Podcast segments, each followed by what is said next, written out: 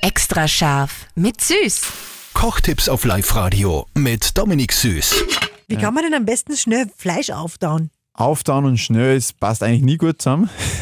Aber wie ich es empfehlen wird, ist einfach so lauwarmes Wasser. Das heißt, ich habe mein Fleisch im besten Fall vakuumiert, irgendwo eingefroren und ich lege das dann in ein lauwarmes Wasser hinein und lasse so drin aufgehen. Und wenn ich jetzt von einer, von einer Steakdicke ausgehe, funktioniert das auch verhältnismäßig schnell. Und beim Steak ist es so, gell, bevor man es brät, sollte es schon Raumtemperatur haben. Genau.